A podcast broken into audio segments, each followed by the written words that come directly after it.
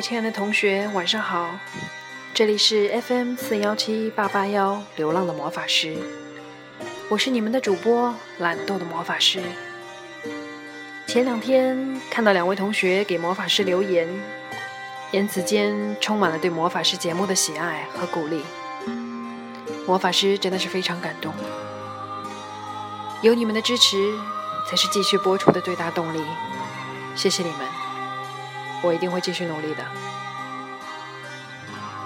好，今天就接着我们的异鹤忍者系列吧。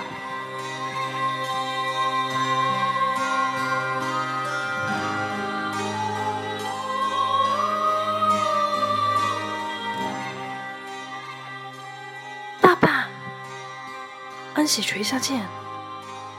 竹田秀男一动不动的站在原地。刚才的一切，他都看见了。安喜丢下剑，跑到他面前。爸爸，竹田还是没有反应。安喜呆住了。父亲的脸上是他从来没有见过的陌生而冷酷的表情。他直勾勾的逼视着左兵卫，那是一种要把人连皮带骨都吞噬下去的凶狠眼光。左兵卫保持伫立不动，寂静的院子里，气氛可怕的沉默着。欢喜抓住竹田的手，爸爸这一次是真的生气了。他忽然想起左兵卫的话。那么，爸爸会怎么惩罚他呢？他突然焦急起来，再次用力拉扯着竹田。爸爸，竹田低下头凝视着安喜，突然伸手将他拎了起来。这完全不是平时疼爱的拥抱，而是远远的，像提着一只陌生的小野猫那样，从两叶底下提抱着安喜。然后逼视着他的眼睛，安喜感到害怕，自然的，但悬句是欺辱，无可名状的屈辱。竟然这样对待自己，不管做错怎样的事情，父亲从来没有真正对自己生气。从小失去母亲的安喜，在侍女和保姆的看护下长大。父亲的疼爱是他孤寂乖僻的心灵最大的安慰，但是现在，父亲竟然用这样仇视的目光盯着自己，而且，他一定也会让左兵卫离开的吧？这是要毫不留情将安喜所有的精神支柱全部摧毁了。突然之间，安喜就像绝望中的人拼死一搏一样。用力向前伸出手，扯住了朱田的胡须。这种孤注一掷时的决心和蛮力，扯得竹田的脸都扭曲了。爸爸，爸爸，你醒醒呀！这样渗透了绝望和悲切的声音。竹田望着他，终于放下他，回房去，不要出来。这是从来没有用过的命令口吻。原来被命令做一件自己不愿意做的事情，就是这样的感觉。安喜望了望左兵卫，终于默默的走开了。不知过了多久，经历这样的惊吓和悲伤，安喜感到十分的疲倦。他在房里沉沉的睡去。突然之间，他感到身上有一块柔软的东西。他抬起头，爸。竹田轻轻的抱住他，望着他的眼神又恢复了往日的慈爱。爸爸不生气了。竹田微笑了一下，安喜伸手圈住他的颈项。他突然又想起什么，爸爸，你不会惩罚左兵卫吧？安喜这么关心左兵卫吗？安喜点头。那么，从明天起，让左兵卫做安喜的老师，教安喜练剑，好吗？安喜愣住了。是真的吗？突然之间，所有事情都碎心了。这不是在做梦吧？望着安喜惊异的表情，竹田笑了。那么就这么说定了。安喜，好好的表现给爸爸看吧。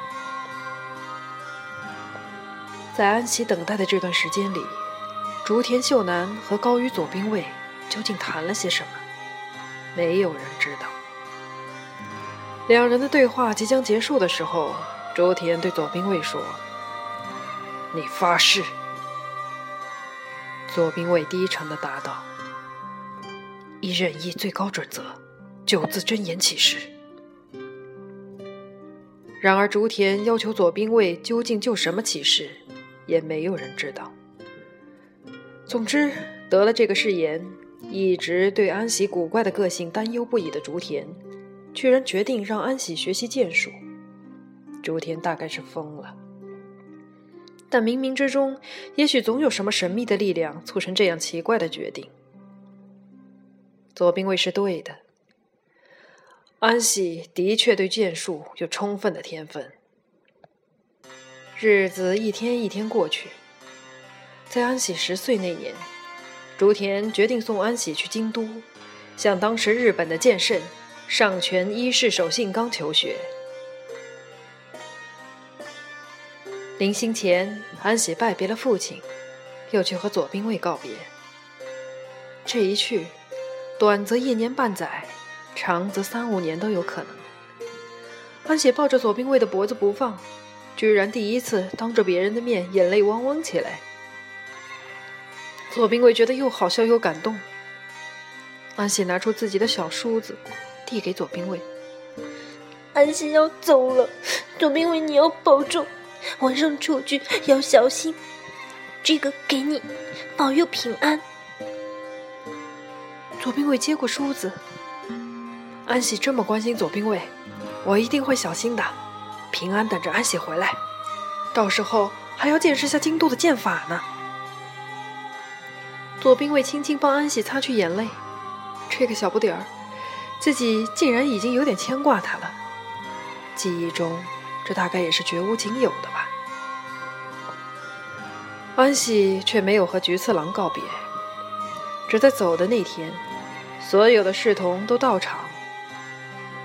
他默默地望着菊次郎，菊次郎也迎着他的目光。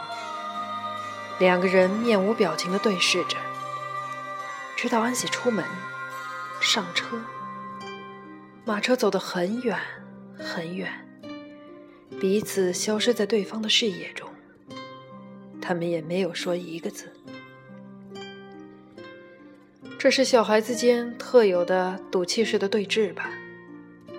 旁观的人觉得可笑，经历的人却觉得要在心上留下永远的印记。到京都三个月后，安喜连自己的师傅信刚的面都没见着。原来，当时京都拜信刚的人已经数以百计、千计，这样大的规模，绝大多数人最多只能学到信刚因新阴流的一点皮毛而已。最大的收获，无非是有了信刚弟子这样的名头。竹田安喜这样年幼，又是伊贺守护大名的千金，在旁人看来，竹田秀男此举无非只是满足一下自己的虚荣心而已。因为是竹田的女儿，信刚不好拒绝。